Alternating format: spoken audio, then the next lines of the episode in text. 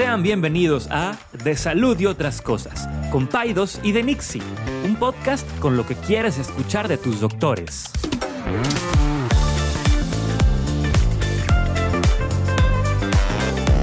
Les recordamos que ninguna opinión o consejo de nuestros anfitriones o invitados sustituye la valoración médica o representa a nuestra institución universitaria o de salud. Con ustedes, Paidos y de César, buenos días, ¿cómo estás? Bien fregado, compadre. hombre, estoy pero mal. Ya estás viejito. Te cambiaste de casa, ¿no? Sí, hombre, me, mudé- me, cambié de casa ayer. Imagínate. No, pues estoy todo rosado. Me duelen los pies, la espalda. Oye, y Parece que yo cargué las cajas, no cargué nada, pero nomás todo el día. Sí, no. Oye, y, o sea, neta, neta que, ese es un episodio así de para el, no sé si el podcast de aquí de Tech Salud o así, pero, o sea, llegaron tres dones de la mudanza Esos datos in no their se, 60s. no se quejan de nada. No, no, no, no, no, no, no. No sé, o sea, no sé cuánto pueda cargar cada señor. y subieron las escaleras 150 mil. 150 mil veces. Sudando, sí, pero no plática y plática, este, echando chistes Sí. durante seis horas. güey. O sea, y pues nada, y en, a la- en- en cada hora, no, cada dos horas se des- descansaban. La coca. Una coca de dos litros. Sí. Sí, sí, sí, unas conchas. Sí. Digo, a ver que ver que el estado metabólico, pero ahí la diabetes, pero no manches, o sea, y yo no cargué nada. Bueno, sí cargué cosillas, ¿verdad? Pero lo que voy es, y acabé Los legos. los, los, este, los frágiles, sí, las cosas frágiles. Este, mis camisas, mis trajes. No, no, no, no, no. Acá, neta que es lo peor. O sea, qué padre cambiarte de casa, pero no se lo deseo a nadie. O sea, es un, es un, es un fin de semana del terror, ¿verdad? O sea, ¿Y los niños se portaron bien o también? no, hombre, los mandamos con mis papás. Ah, pues sí. No, imposible. O sea, iban a hacer que se tropezaran ahí los de la mudanza. Y, y aparte, pobrecillos, es mucho. O sea, de hecho, ayer llegamos a la nueva casa y Benjamín se volvió loco. ¿Por o sea- ¿Qué dijo? Pues Vamos a mi casa. No, o sea, de que súper hyper, súper como que sobreestimulado, cosas nuevas y casa nueva, aunque ya lo había visto, ¿verdad? Pero, este, haz de cuenta que se durmió a las 11 de la noche de lo emocionado que estaba. Pues es casa nueva. es O sea, entonces todo la, fue, fue un día muy difícil. Pero bueno, ya, se acabó. ya, ahí no me, de ahí no me sacas en unos 25 años. Con las patas por delante. Ah, exactamente. Oigan, pues gracias. Gracias por escucharnos, César. Sí, fíjate que me da mucho gusto. El otro día conocí una persona, a una paciente. O sea, siempre me da. Yo sé que me escucha mucha gente, pero siempre se me hace bien interesante gente que apenas recientemente lo empezó a escuchar. Sí, sí, sí. sí. O sea, que, que diga, ay, me topé con un capítulo, un episodio, y luego escuché otro, y luego escuché otro, y dije, ¿sabes qué? Voy a empezar desde el principio. Ajá. Eso se me hace bien padre y lo agradezco mucho porque a veces pensamos que es la gente que nos escucha desde hace años, pero no, hay mucha gente que nos acaba de empezar, de, de que nos empezó a conocer y, y le gustó y qué bueno. No, pues sí, gracias, gracias. Y, y también recordarles que, que estamos en YouTube eh, para la gente que, que quiera ver. A ver hasta cuándo, A ver pero ¿Hasta cuándo? Pero por lo pronto ahí estamos. si hay views, le seguimos. Si no hay views, eh, lo vamos por acá Hay- nomás. Hay, como seis views, pero están bien, está bien. La gente que quiera Sí, ponerle cara a, la- al- a las voces. a las voces. Pero bueno, oye, este, ¿Qué onda? déjame te, te voy a hacer.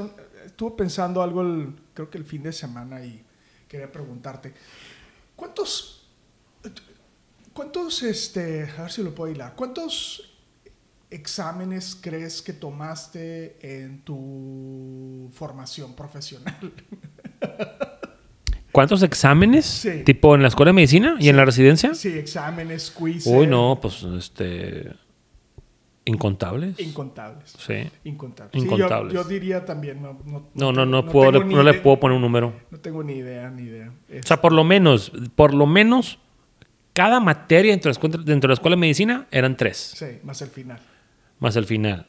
Más aparte que si el profe buena onda, que bueno, que ahí me bien que te pone quiz o así. O sea, cuéntale. Exacto. O sea, más aparte para entrar a la escuela de medicina, para salir de la escuela de medicina, para entrar a la residencia, para salir de la residencia. En la residencia tenemos también cada semana. Ajá. Y Pues no luego, sé, y luego el, el examen. ¿no? El examen. El ENARM. Y luego, y luego si te... El del consejo. Si te dieron ganitas de eh, perseguir el American Dream, tomaste También. USMLE y todo eso. Para certificarte como especialista, hay un- eh, te tuviste que haber tomado un examen de especialidad. No, hombre, un chorro. ¿Pero por qué? Bueno, ¿cuántos exámenes has tomado desde que terminaste la... Desde que ya te dieron tu examen Ah, es del pregunta capciosa. consejo? Capciosa. Desde que acabé la residencia, ¿cuántos exámenes he tomado? Cero. Sí, exactamente. Es cierto. Exactamente. Estoy haciendo una maestría, que por cierto ya es punto de acabar, pero son, tra- son, son trabajos, son tareas. Pero exámenes, pues no. Y aparte, si no hubiera tomado la maestría, o sea, estoy tomando una maestría que estoy haciendo, entregando exámenes, ensayos, eh, pero supongamos que no hubiera hecho esa maestría, pues nada, cero, cero, se acabó, ni un examen. ok. Eh, La pregunta va encaminada y probablemente ya sabes a dónde va toda esta línea de preguntas. Pues no, todavía no. La- la li- mucha gente mm, no sabe que yo estuve por mucho tiempo trabajando en el comité de credencialización de- de- del hospital. Ujú. Y fue una- era una chamba súper interesante. El comité de credencialización eh, de algunos hospitales privados lo que pretende es identificar las competencias de los doctores. ¿no? Y es muy interesante porque existe como un clamor generalizado de que los médicos jovencitos o los médicos que son jóvenes realmente son chavos que no están que no tienen suficiente experiencia. O sea, como que yo siento que los pacientes le dan mucho valor a la experiencia, eh, que, que innegablemente es, es- es algo, pues obviamente muy bueno y, Pero a veces está overrated, a veces está sobre- sobrevalorado. esa es, esa es a la conclusión a la que quería que llegáramos con nuestros, eh, bueno, no conclusión, pero como que yo escucho de ustedes como no es que pues es que es un médico ya mayor, entonces tiene mucha experiencia. Y vuelvo a repetir, o sea, quiero ser muy respetuoso, no quiere decir que no sea malo, pero como dice César, creo que está sobrevalorada. Eh, hay una instancia que, o sea, para, para que tú sepas las competencias de, sus doc- de tu doctor, pues lo primero que yo haría, o lo que primero que deberíamos de hacer todos, es revisar que tenga una cédula profesional de las especialidades que ostenta. O sea, donde se vuelve un poquito interesante es, por ejemplo, en las subespecialidades. O sea, si tú dices, por ejemplo, yo soy ginecólogo, pero yo ostento una subespecialidad de perinatología, de embarazo de alto riesgo, y una, una subespecialidad de medicina integrativa. Una la hice en, en Estados Unidos. Eh, para esas últimas dos, no tengo cédula profesional. ¿Sí me explico? Entonces, el... ¿Para el perinato no tienes seguro personal? No, nunca la saqué. Mm. Por- pero por flojo, por... por- Mm. por- No hacer el trámite. no hice el trámite. De hecho, lo, lo he estado intentando hacer más por una cuestión como... como Sí, pues ¿cómo para sacar el pendiente. Para sacar el pendiente, ya realmente es irrelevante para mi práctica profesional. Pero, pero ese es el, el- el status quo, ¿no? O sea, tú tienes que tener por lo menos cédula profesional. Eh, hay un lugar, eh, no me acuerdo ahorita el sitio, pero Espérate, de medicina sí tienes cédula, de ¿verdad? medicina y de ginecología. Ah, bueno. Nomás que quiero que quede claro porque no vaya a quedar ahí No, de medicina, la duda. De medicina y de ginecología. Pero luego, Pero hombre, bueno, perdóname, más que te interrumpa.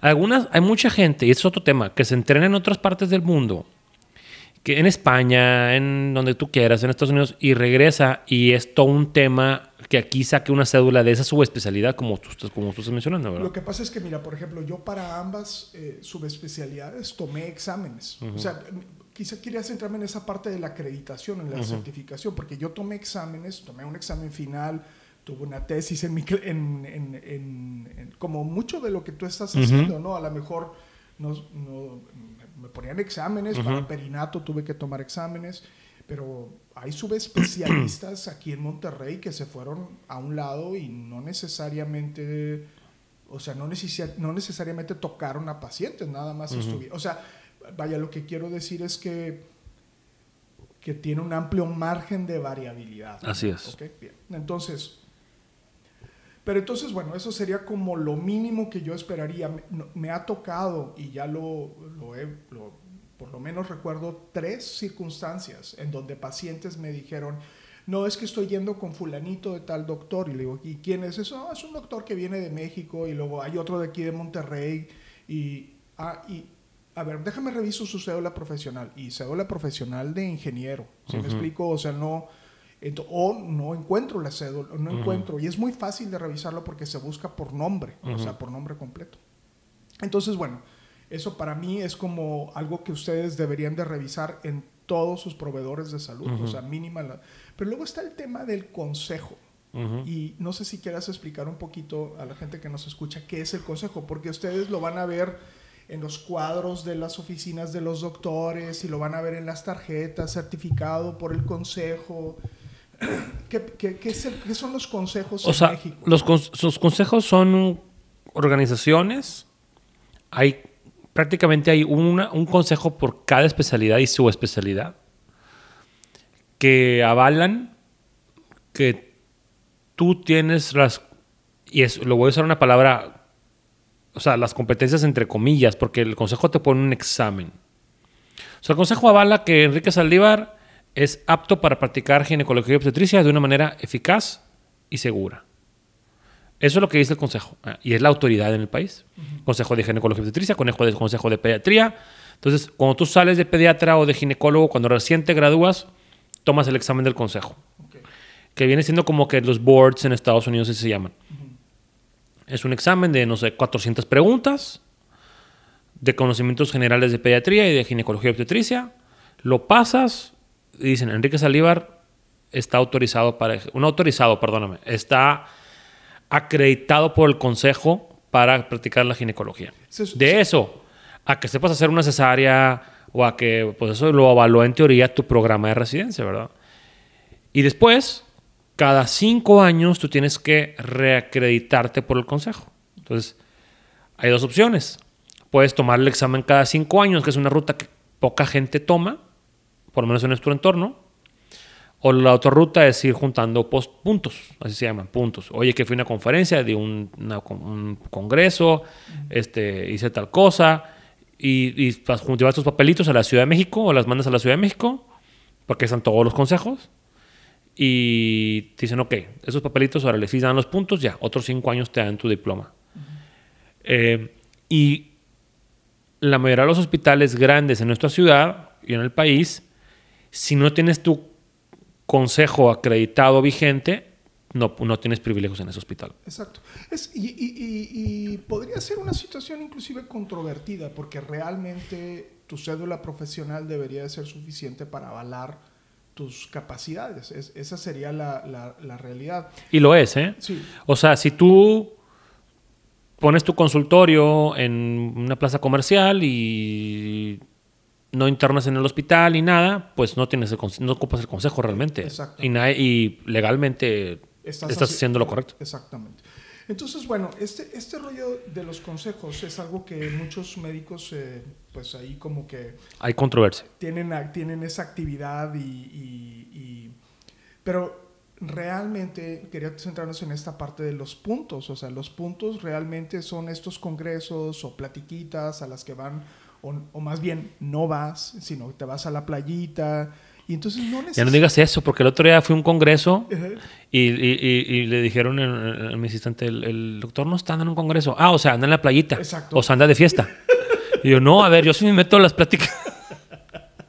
Pero bueno, entonces, quizá, quizá lo que quería llegar con todo esto es que, eh, que, que los pacientes o que la gente que nos escuche vean con ojo crítico estas dos situaciones. ¿no? La primera es que no vean a los, a, los recién egresados como, como alguien que no tiene, quizá podríamos decir que está así como que en su punto más, más mejor, de, por lo menos de conocimientos, a lo mejor no de experiencia, pero por lo menos de conocimientos, y que no necesariamente el médico que tiene esta participación y que ostenta su consejo y que y que participa y da charlas en los congresos y que, eh, porque a veces como que eso puede ser como parte de la presunción y la venta y, y, de, y lo que más me preocupa sería como que, como pareciera como que eso, eh, como que avala tus competencias y, y, no necesariamente eso es cierto, ¿sí me explico? Es que mira, yo, yo veo de esa manera, o sea, tener tu cédula y tu consejo y tus credenciales vigentes O sea, hay que verlo como el mínimo. Sí. O sea, no es como que, bueno, ya esto tiene el consejo y, el- y ya este, pues ya es una eminencia o es un... No, no, para nada. O sea, es el mínimo. O sea, es lo que todo mundo tiene. O sea, eso no, no, no... Y, y la verdad es que un conse- un, un una acreditación de un consejo, bueno, algunos consejos, no sé cómo es el de gine, por ejemplo, el de pediatría, yo puedo hablar por el de pediatría. Te ponen un examen teórico, un examen en un auditorio, te sientan, te sientas ahí cuatro horas, haces el examen y ya. De ahí se decide si eres o no apto. Sí. Y todos sabemos que un médico tiene mil otras competencias que tiene que comprobar, ¿verdad? Por eso ahora hay toda una revolución en la educación médica, donde, pues bueno, de hecho en Estados Unidos, en estos partes de, de- de Europa, de Estados Unidos, se están, se están probando pilotos en los cuales la residencia, ¿cuánto dura la residencia de pediatría? Pues lo que tú quieres que dure. O sea, cuando tú demuestres que eres competente, a lo mejor lo, demostraste en dos años y medio, o en tres, o en cinco. Y, o sea, hay todo un cambio de paradigma. Entonces, em, pues realmente, no sé cómo es el de Gine. Hay otros consejos que me constan, por ejemplo, el oftalmo, te ponen un examen como que práctico. Te ponen a revisar un paciente, a revisar el ojo, y te ponen como que casos este, clínicos platicaditos ahí con unos jueces, y pues ahí le, le, le, le- meten un poquito más de cariño a nomás intentar tomar un examen. Pero bueno, este, el hecho de que, por ejemplo, vamos a usar mi caso, el hecho de que hace 10 años yo haya tomado el consejo de pediatría, bueno, 8 años, 8 años, pues ref- poquito reflejan lo que ahorita, el pediatra que soy ahorita. Claro. O sea, entonces es bien difícil. No, y, y no necesariamente significa que sea mejor o peor. Seguramente pues, que quisiera pensar que eres mejor que hace ocho años, Sí. ¿verdad? Pero, pero quizá el, el llamado es a tratar de pensar cómo puedes investigar, o sea, cómo puedes saber las competencias actuales de tu doctor. ¿no? Está bien difícil, ¿eh? Y eso está bien difícil y que es un tema que ha sido reiterado, pero lo, lo vuelvo a ver, o sea, lo vuelvo a ver eh, en esta situación de cómo se valida eh, a través de canales que no necesariamente son, son genuinos o morales o éticos o, o simplemente nada más de resultados, ¿no? Eh, hay, hay demasiado sesgo, ¿no?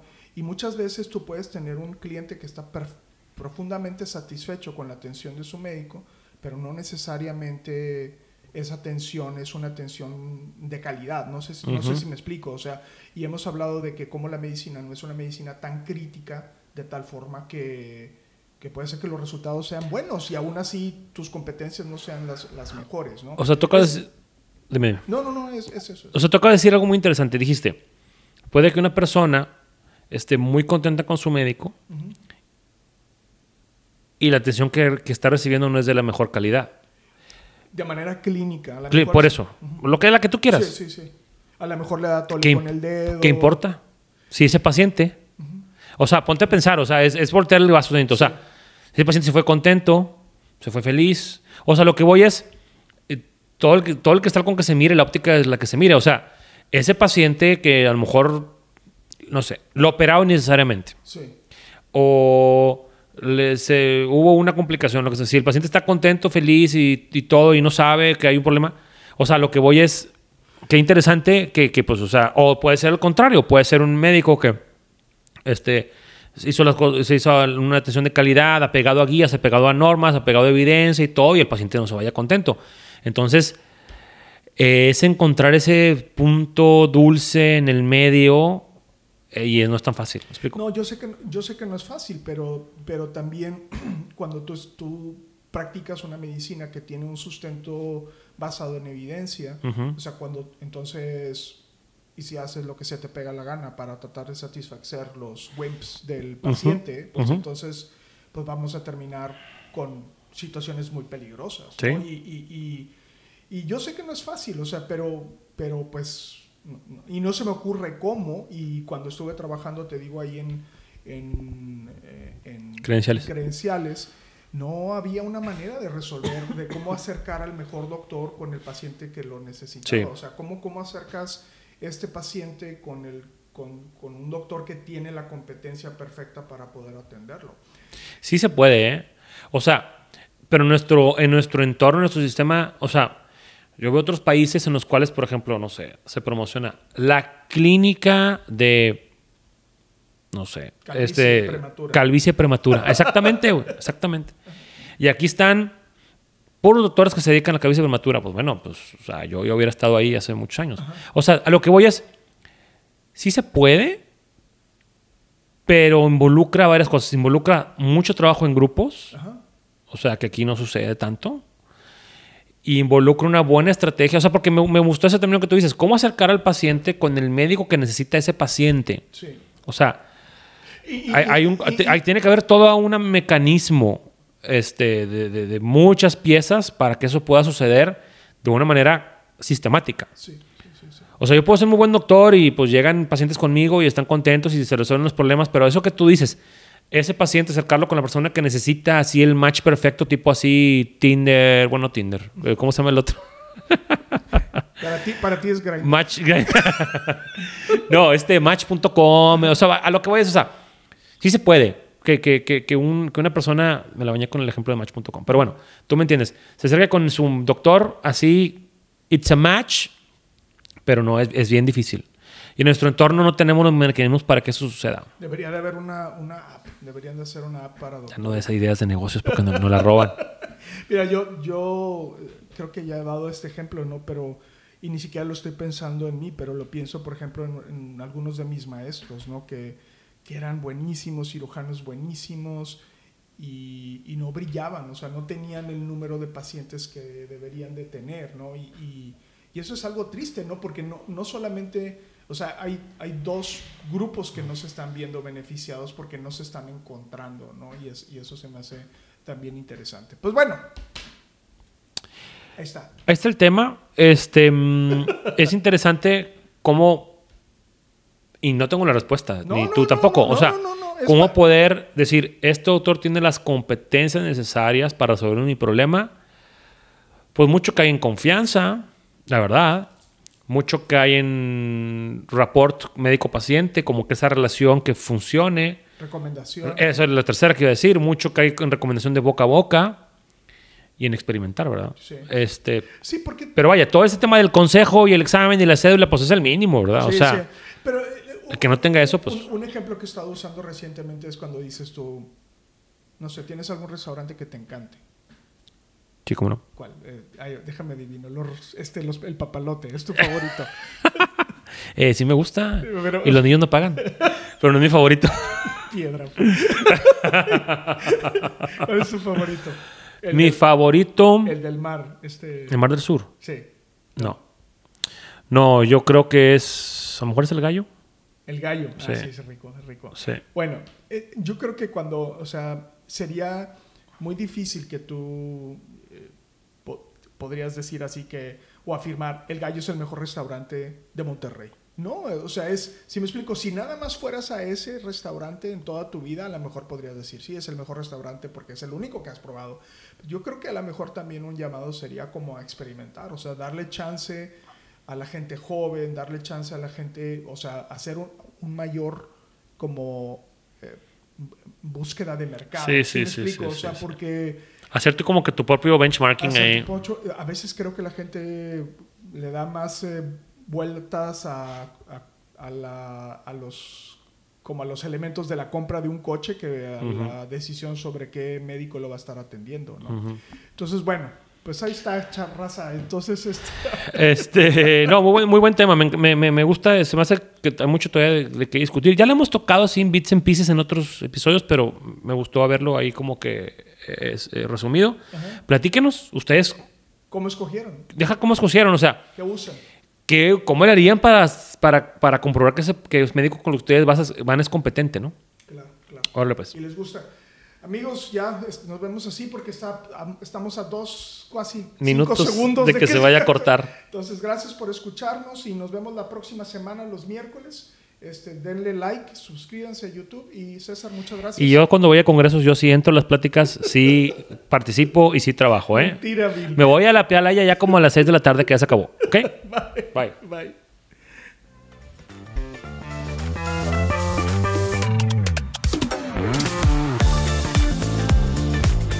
Gracias por acompañarnos en un episodio más de Paidos y de Nixie. Puedes encontrarnos en Instagram como arroba DRE Saldívar y arroba pediatra-césar Lucio.